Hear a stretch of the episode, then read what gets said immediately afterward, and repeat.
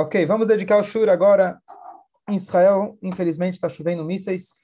E o Rebbe falou diversas vezes que aqueles que estão de longe a gente pode acrescentar em Torá, mitzvot, principalmente Teilim, Salmos, Tzedakah.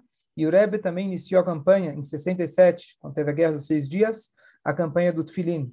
Então, aqueles que, infelizmente, ainda não colocam Tfilim todos os dias de manhã, os homens devem colocar, e incentivar os nossos conhecidos para colocarem também. Isso é a nossa maior arma que a gente tem, pedir para Hashem que restabeleça, se Deus quiser, a paz em Israel, a verdadeira paz com Mashiach Tzidkenu. Vamos dedicar o Shur, então, para a cura daqueles que estão feridos, imediatamente para acabar toda essa esse galut de uma vez por todas, se Deus quiser.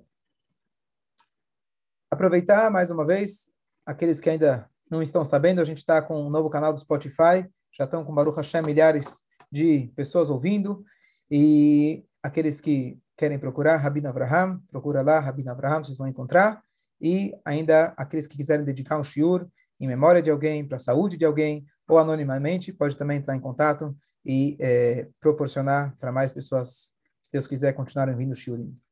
Vamos lá. O shiur de terça-feira à noite a gente faz sobre Mashiach. A gente está agora na terceira aula e a gente estava fazendo a leitura do Maimônides. Basicamente, na primeira aula, nós explicamos o que não é Mashiach. Na segunda aula, nós começamos a definição técnica, halakhica, o que Mashiach tem que fazer. E nesse primeiro ponto, a gente falou, Mashiach vai ser um ser humano que ele vai vir reestabelecer o trono da dinastia de David, ou seja, ele precisa ser descendente da casa de Davi, estabelecer a paz, construir o templo em Jerusalém e reunir o povo judeu. Se ele fizer isso, essa vai ser a comprovação que ele é Mashiach. Então, um ponto muito importante. Existem várias frases, inclusive que o Rebbe falou, que Mashiach está na porta, Mashiach está aí, é só abrir os olhos, vários é, várias palavras, etc., tudo isso não é literal. Mashiach, infelizmente, ainda não chegou. Mashiach está muito próximo. Mashiach já está já é uma realidade, parte desse mundo, sim. Mas em termos práticos, Mashiach, infelizmente, ainda não chegou. Mashiach só vai ser Mashiach quando ele comprovar, ele fizer essas coisas que nós estamos lendo aqui no Rambam. As pessoas podem ter desejos, vontades, é, é, é, torcer e falar quem vai ser o Mashiach e assim por diante, mas a definição do Rambam é clara. A definição é Mashiach tem que se provar como Mashiach. E a prova que ele vai mostrar para nós é ele tem que fazer, realizar nesse mundo essas coisas que o Rambam coloca para gente. Antes disso, infelizmente, Mashiach não chegou. Estamos próximos, a gente vai ler, a gente vai estudar justamente que a gente está próximo, que tem vários sinais e etc. Mas, infelizmente, o momento da Geulah ainda não chegou e Bezrat Hashem que seja em breve. Vamos continuar, é, em seguida, vamos continuar a leitura do Maimônides. E cabe aqui dizer que o Maimônides, eu estou lendo ele justamente porque todos os legisladores como é conhecido, o Shulchan Aruch, o Código de Lei Judaico, ele fala apenas sobre as leis práticas atuais. O, o, o, Código de Leis, ele não trata, por exemplo, sobre leis de sacrifício, leis de templo, leis de reis, porque não são práticas. Ele foi escrito no ano 1500 e era uma época 500, estou falando 1500 da Era Comum, então estava, infelizmente, muito distante da época do templo. Agora, o único que escreve em formato de lei estruturado, e ele é um legislador, compilador, aceito por todas as, as linhas e camadas e gamas do judaísmo, que legisla sobre as leis que não são práticas na atualidade, é o Maimônides. Portanto, quando se fala desses assuntos, o único legislador que a gente segue é o Maimônides. Então, aqueles que perguntam, estão falando, aqueles que dizem que o Rebbe é Mashiach. Então, vou dizer novamente. Dizer é Mashiach é, eu acredito que quando chegar o Mashiach, o candidato vai ser ele. Essa é a colocação. Dizer que é um Mashiach e Mashiach já veio, é, vou deixar muito, muito distante de nós, mas é parecido com outras pessoas, outra religião, que acha que Mashiach já veio. E a maior prova que Mashiach não veio é que falando daquele homem, depois dele, e justamente por ele, teve muitas guerras, muitas coisas tristes que aconteceram com o nosso povo, com o mundo em geral. Então, essa é a prova que não é Mashiach. Então, quando a gente fala, quando alguém torce, o próprio Talmud traz para a gente que os alunos de, de, de vários mestres diziam, meu Rebbe é Mashiach, o, signifi o significado é, meu é Mashiach, significa o potencial dessa geração, como cada geração tem o potencial Mashiach, porque Mashiach pode chegar a qualquer instante, então o que acontece? Você precisa ter alguém, Mashiach, é, é, é, é candidato para esse momento. Quando você aponta alguém e diz ele é Mashiach, não é é. A verdade, a maneira mais correta de, de dizer seria será o Mashiach. Tudo bem, não vou entrar agora no mérito da questão. O que eu estou dizendo é que mesmo aqueles que declaram isso, eles estão declarando como um matfilá, como um pedido, e não como algo do presente, porque infelizmente Mashiach ainda não se revelou. Ele vai se revelar no momento que Hashem falar para ele, vá e redima o povo de Israel, junte o povo, construa o templo e eh, estabeleça a paz no, no mundo. Continuando. Vou reler com vocês o que a gente leu semana passada, em alguns segundos, e aí a gente continua. O rei Mashiach surgirá e reestabelecerá a monarquia de David como era nos tempos anteriores. Ele construirá o santuário, Beit HaMikdash, e reunirá os dispersos de Israel. E aqui a gente focou na semana passada que tudo isso não é o foco de Mashiach. O foco de Mashiach não é trazer paz. O foco de Mashiach não é construir o templo.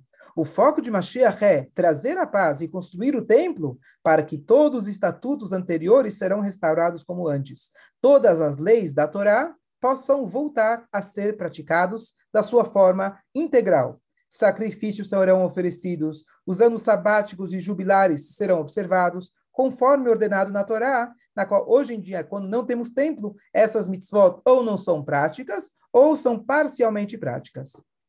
Qualquer um que não acredita nele, então vamos agora.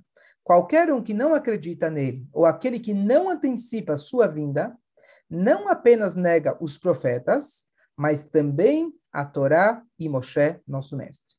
Eu vou ler de novo que isso vai ser a primeira parte do nosso shiur. Aquele que não acredita nele, a pessoa diz, não existe Mashiach, isso não vai acontecer. Deus nos livre. Ou, mesmo que ele diz, vai acontecer, mas ele não antecipa pela sua vinda. Ele não está esperando Mashiach chegar. Então, ele diz: Eu acredito em Mashiach, mas vai acontecer lá na frente, em algum outro momento. Ele está negando os profetas, porque os profetas, em seguida ele vai trazer que na Torá nós temos três provas claras sobre Mashiach, mas a palavra Mashiach não está textualmente. Nos profetas está textualmente sobre Mashiach. Então, o que acontece? Não só que você está negando os profetas, aqueles que é, é, é, profetizam sobre Mashiach de forma textual e clara, mas também a própria Torá. E, junto com a Torá, o próprio Moshe, o nosso mestre. E aqui ele vai dizendo, aqui ele vai começar a trazer as provas da Torá, que a gente sabe de que lá a gente sabe que Mashiach existe e Mashiach vai acontecer. Então, para relembrar o que a gente falou semana passada, e aqui é uma coisa super importante. Primeira coisa nós falamos semana passada, a gente tá, que eu estava tentando apresentar para vocês, que não é uma coisa, não é um conto de fada, não é uma coisa é, é, é completamente fora da realidade. É um ser humano de carne e osso, e o objetivo dele não é milagroso. O objetivo dele é restabelecer as leis da Torá. Ponto número dois. A gente ainda vai, Bezerra Hashem, voltar um pouco, falar sobre a época de Mashiach. Mas alguém vai dizer, bom, o que, que está fazendo o Shiur, falando de Mashiach, Mashiach? Vamos falar agora do que, que é importante. Vamos falar de leis, vamos falar sobre Tfilin, Daká, coisas atuais. Korbanot, Mashiach, quando acontecer, a gente vai ver. Então, não. A obrigação, nós temos a obrigação de entender o que é essa era, a ponto da gente todo dia realmente sentir uma ansiedade muito grande pela vinda de Mashiach como a gente falou, não como consequência dos sures, problemas que eu tenho. Isso não é Mashiach. Você antecipar, ansiar pela sua vinda, mesmo que você tenha uma vida de paz, saúde, tua família está bem, está tudo maravilhoso, você tem a obrigação de antecipar e ansiar pela sua vida. Por quê? Então, quem lembra, a gente falou semana passada, e aqui dá um exemplo, o Shenor está com a gente, Yosef, se você tem um empregado, a gente falou na outra vez, se você tem um funcionário, um peão da tua obra, e no meio da obra você pergunta para ele, o que, que você está construindo? Ele fala, não sei, estou aqui botando o tijolo. Mas o que, que você está fazendo? Ah, não tenho a mínima ideia, não sei se vai ser um shopping, se vai ser uma casa, se vai ser uma fábrica. Então, o cara, você pode despedir ele. Sim ou não, Moshe Noé? Certo? Tá meio óbvio, né? Certo. Certo? O que acontece? Aqui, Hashem colocou a gente como os peões da obra dele. Hashem colocou o povo judeu, Hashem Bacharban nos escolheu para que a gente concretize a missão dele aqui na terra. Se alguém chega e fala, olha, pessoal, eu estudo Torá, eu faço todas as mitzvot, de A a Z. Mashiach, quando chegar, vai ser bom. Claro que vai ser bom, vai ser maravilhoso. Está me faltando alguma coisa sem Mashiach? Ah, não, não está me faltando nada. Para mim está bem, a vida está boa. Se a pessoa vive com essa, se fala em inglês, complacement, a pessoa está tranquila com isso, Bruno, tradução português. Se a pessoa está tranquila com essa situação, ele está faltando com um dos alicerces do judaísmo. O prédio dele caiu. É a mesma coisa, na mesma linha, de que alguém que cumpre toda a Torá, e ele fala, não sei se Deus existe, Hazve Shalom. Eu não sei se Moshe Rabbeinu era uma pessoa que dá para confiar, Hazve Shalom. A pessoa que não só que não acredita, mas se ele não anseia pela sua vinda, significa que ele está faltando com alicerce. Por quê? Porque agora a gente entra no assunto de que o objetivo para o qual Hashem criou o mundo era para o momento de Mashiach. Mashiach não é quando tiver tudo ruim, a gente vai falar, bom, não dá mais, não estamos aguentando mais. E realmente não estamos, né? Corona, Meron, agora Israel, o que está acontecendo? Realmente a gente não aguenta mais. Mas não é por isso que Mashiach vai vir. Mashiach ele tem que fazer parte da estrutura judaica. Por quê? Um exemplo simples. Se você faz parte da missão para a qual Hashem te colocou nesse mundo, está faltando os pilares do prédio. A possibilidade que nós temos hoje de cumprir as mitzvot é apenas mais ou menos um terço do que está descrito na Torá.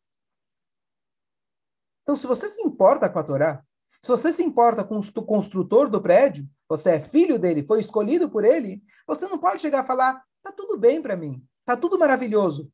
Não porque para mim está faltando Mashiach, mas se eu sou filho de Hashem, se eu sou do povo de Hashem, se eu acredito em Deus, acredito em Moshe, acredito nas mitzvot, eu não posso me acalmar. Para mim não pode ser, eu não posso estar indiferente quando está faltando o cumprimento de grande parte das mitzvot que Hashem ordenou a gente. Ponto número um.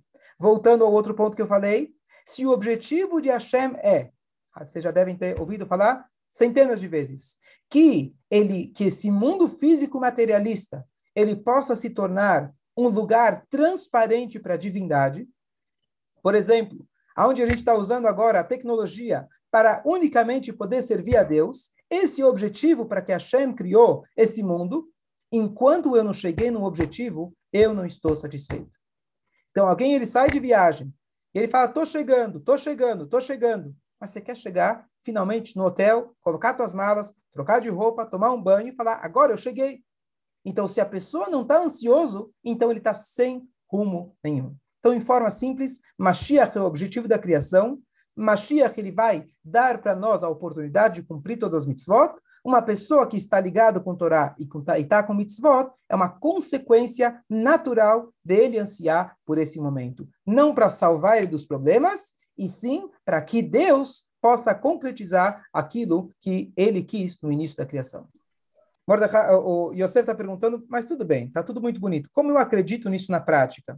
Então, dizer mais um ponto, se a gente for observar a nossa reza, o Amidá que nós temos, a gente fala, dentro da reza nós temos 19 bênçãos, depende como você interpretar, mas se interpretar muito, pelo menos 8, 10 delas, elas estão falando explicitamente sobre Mashiach. O que, que acontece quando a gente reza todos os dias? A gente pode encarar a reza como um pedido, Deus, por favor, me dá, me dá, me dá, me dá, mas reza é ligação.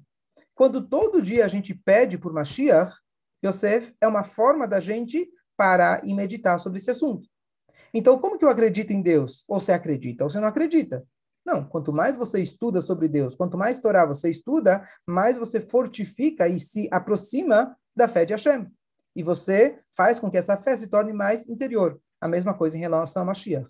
Quanto mais você estuda sobre o assunto, quanto mais você reza com Kavaná, essa é a forma da gente fazer com que essa emuná, que sim precisa de emuná, por mais que a gente vai explicar com todos os sinais, etc., ainda no final das contas Mashiach parece uma coisa distante da nossa realidade, os olhos nus. igual a Shem, também não dá para a gente ver, tá certo? Então você precisa ter fé. Por isso a gente fala ni mamin, eu acredito. A ideia da gente estudar é se a gente puder explorar tudo que a gente consegue com o nosso intelecto, a parte que sobrar a gente joga para a fé.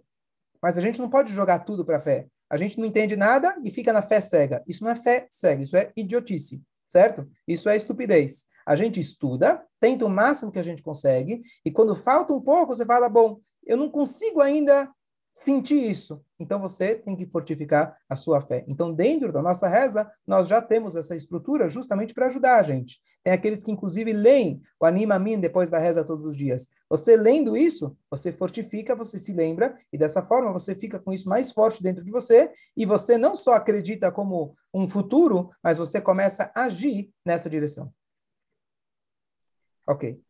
Vamos aqui continuar o Maimônides.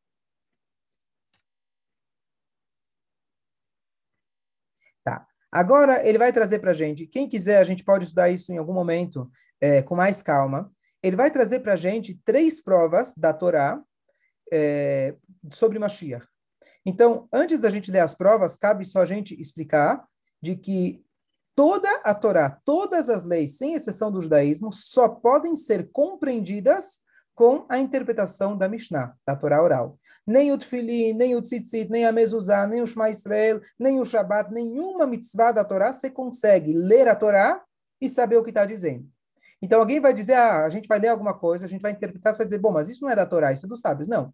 Toda a Torá, sem exceção, ela só pode ser entendida com os sábios. O Tfilim está escrito na Torá, faça um sinal. O Tzitzit fala, coloque franjas. O Shabat fala, descanse. Tudo isso é muito vago. Para você saber o que fazer, você precisa do Talmud, da Mishnah, que vai explicar para você o que a Torá está de fato dizendo.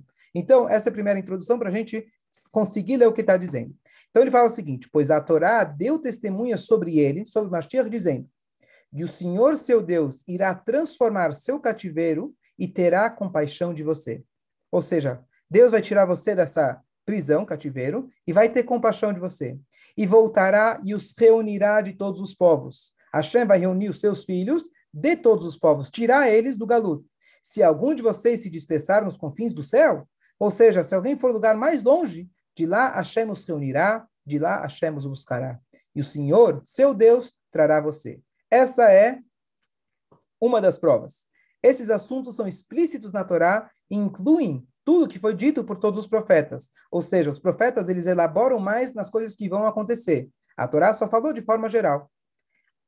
Está até mesmo escrito no capítulo de Balão, Bilam, que profetizou sobre ambos os Messias. Quem é ambos os Messias? O primeiro Messias foi Davi. E o segundo Messias é, virá de seus filhos e libertará Israel das mãos dos descendentes de Esav. Então, o que quer dizer isso? O Bilam foi aquele homem que veio amaldiçoar o povo, ele não conseguiu, e ele foi lá e deu as maiores brachot e profecias sobre o povo judeu. Ele profetizou, se você ler a Torá, ele fala uma linguagem de plural. Ele fala uma linguagem dupla. E a Torá não é redundante. Vai vir uma estrela de Davi, vai vir uma estrela que vai destruir os inimigos de Israel, e ele começa a falar, a gente vai ler aqui as palavras. O que, que ele quer dizer dois Mashiach? Não é Mashiach como a gente conhece. A palavra Mashiach significa ungido. Um rei, antigamente, um rei judeu, para que ele possa ser coroado, ele era ungido. Eu falei outra vez, fazia como se fosse um tipo de um raf na testa dele com um azeite especial. Por isso é chamado Mashiach, quer dizer ungido. Então, quando ele fala que já teve o primeiro Mashiach, não é o Mashiach, o primeiro Mashiach como a gente entende. O primeiro Mashiach significa o primeiro rei judeu. De fato, era o Shaul, mas o Shaul era como se fosse provisório. O rei que Hashem quis que acontecesse, que fosse realmente o primeiro rei, foi o rei Davi. Então, por isso, aqui ele diz que é o primeiro Mashiach. Eu vou ler rapidamente. Se alguém tiver dúvidas, depois a gente pode, em algum outro momento particular, a gente ler com mais calma. Senão a gente vai se aprofundar demais. Lá está escrito: Eu os verei, mas não agora. Isso refere a Davi. Eu vejo e não logo. Isso é o Messias. Uma estrela de Jacó surgirá. Esse é o Davi. E um cetro se levantará de Israel. Esse é o Messias. E assim ele vai trazendo aqui todos os versículos redundantes, aparentes, que o Bilam ele vai falando. E aí ele conclui dizendo que essa redundância, que Hashem vai salvar o seu povo, se refere a dois Mashiach. O Davi da Melach, que ele fez as guerras de Israel, e Mashiach. Eu vou trazer aqui a terceira prova, e aí eu abro para perguntas. Agora, uma coisa interessante, mesmo na seção referente à cidade de refúgio, diz se o Senhor teu Deus alargar as tuas fronteiras e acrescentar para ti outras três cidades. Então, vou fazer aqui uma pausa da leitura e explicar o que ele está dizendo.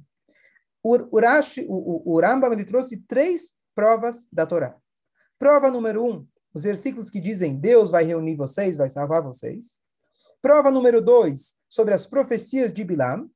E a terceira prova, e essa é a mais importante de todos, é sobre as cidades de refúgio. Eu vou explicar primeiro o que é a cidade de refúgio, depois vou explicar por que essa prova é a mais importante de todas. O que é a cidade de refúgio? O povo estava no deserto, e Hashem ele já falou para Moshe Rabbeinu que quando uma pessoa matar, Deus nos livre, a outra pessoa sem querer, em vez dele ser morto, ele tinha que fugir para uma cidade de refúgio e lá ele morava até a morte do sumo sacerdote. A gente já discutiu sobre essa mitzvah várias vezes. O que, que a Torá fala? Você, Moshe Rabbeinu, que ainda não entrou em Israel, você tem que fazer aqui fora de Israel três cidades. Quando o povo entrar em Israel, eles vão fazer mais três cidades. Moshe Rabbeinu, na verdade, essa, essa lei da cidade de refúgio só ia começar a funcionar a partir do momento que o povo entrasse de fato em Israel. Moshe não entrou em Israel. Mas já que Deus falou para ele que vão ter essas três cidades, ele já se adiantou e preparou, designou essas três cidades ainda fora de Israel. Dentro de Israel, mais três. Por que precisava fora de Israel? Porque duas tribos e meia tribo ficaram fora de Israel e lá aconteciam, infelizmente, o, o incidente era muito, a incidência era muito maior. Então, por isso, lá você tinha três, apesar que você tinha dez tribos dentro de Israel, e duas e meia fora, a proporção era três e três, porque a incidência lá era maior. Ok. Depois a Torá fala para você, quando a sua terra se alargar, a terra de Israel crescer, você vai ter que colocar mais três cidades de refúgio. Diz o Rama para gente, quando isso aconteceu na história? Se a gente for ler os relatos, aconteceu apenas seis cidades de refúgio. Cadê as outras três?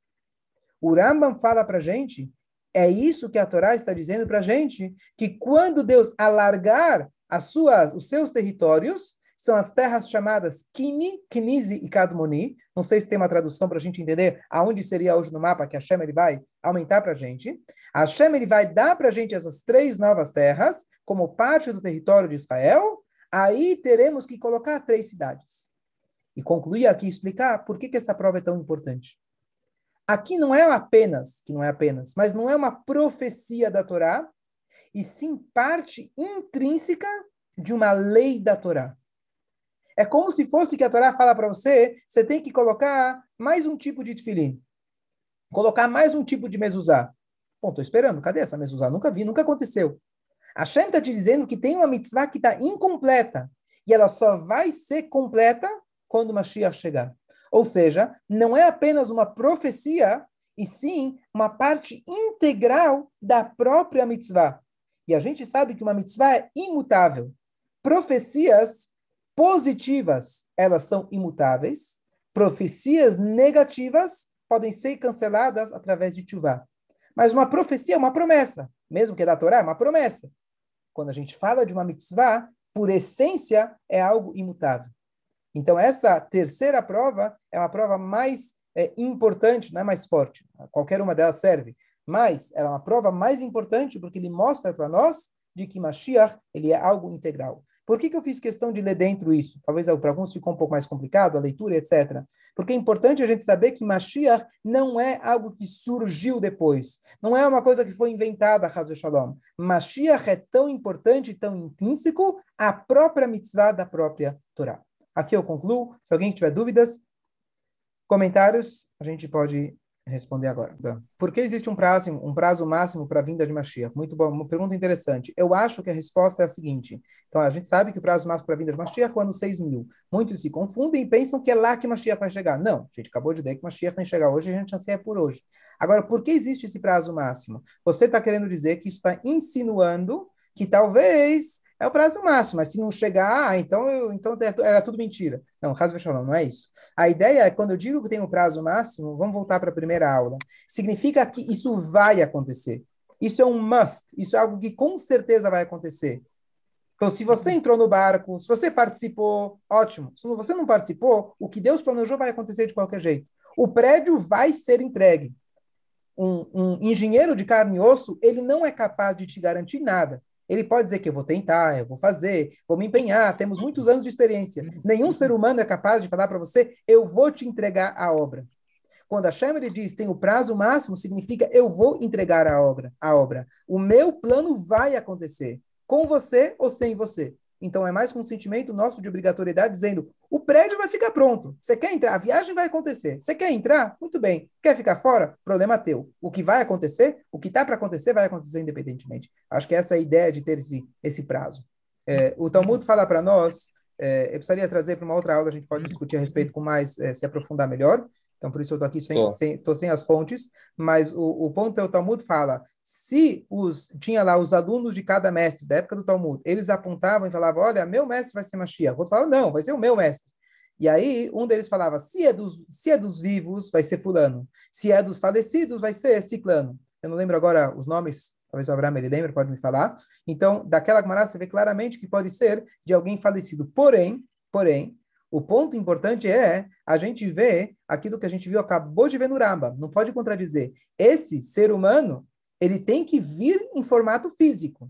Ou seja, ele vai ter que ressuscitar para que ele possa vir e salvar o povo. O Mashiach não é uma época, o Mashiach não é uma era. Vai ter que ter um ser humano de carne e osso. Se ele já faleceu, a Shem vai ter que dar um jeito de colocar aquele aqui de novo. E isso por si já vai ser, já vai ser uma uh, uh, já vai ser uma, uma, uma prova suficiente para todo mundo, dizendo, bom, se, se, essa pessoa voltou, quer dizer que ele é Mashiach. E se a gente vai ver depois no Rama, se a gente chegar lá, se Deus quiser, está escrito, tá escrito que o Rabi Akiva, ele acreditava que o Bar Kochva, que ele foi, na verdade, um herói é, muito forte, ele acreditava que esse Bar Kochva, que ele foi, na verdade, ele fez é, ele fez uma, uma rebelião contra os romanos, isso é pós-destruição do templo, que tinha sido destruído pelos romanos. Eles levantaram uma rebelião, conseguiram reconquistar Jerusalém. Foi a última vez que Jerusalém esteve nas nossas mãos até 67, dois milênios atrás. E aí, infelizmente, os romanos mandaram uma tropa maior.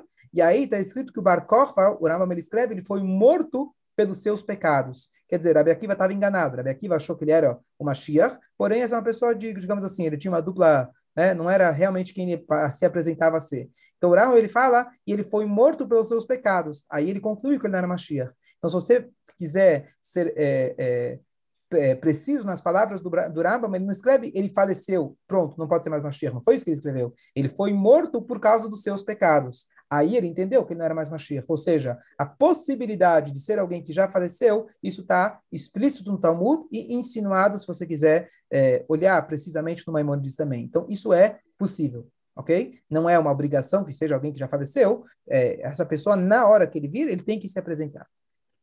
Ok, obrigado, Rabino. Apresentar de forma física, quis dizer. Sim, obrigado.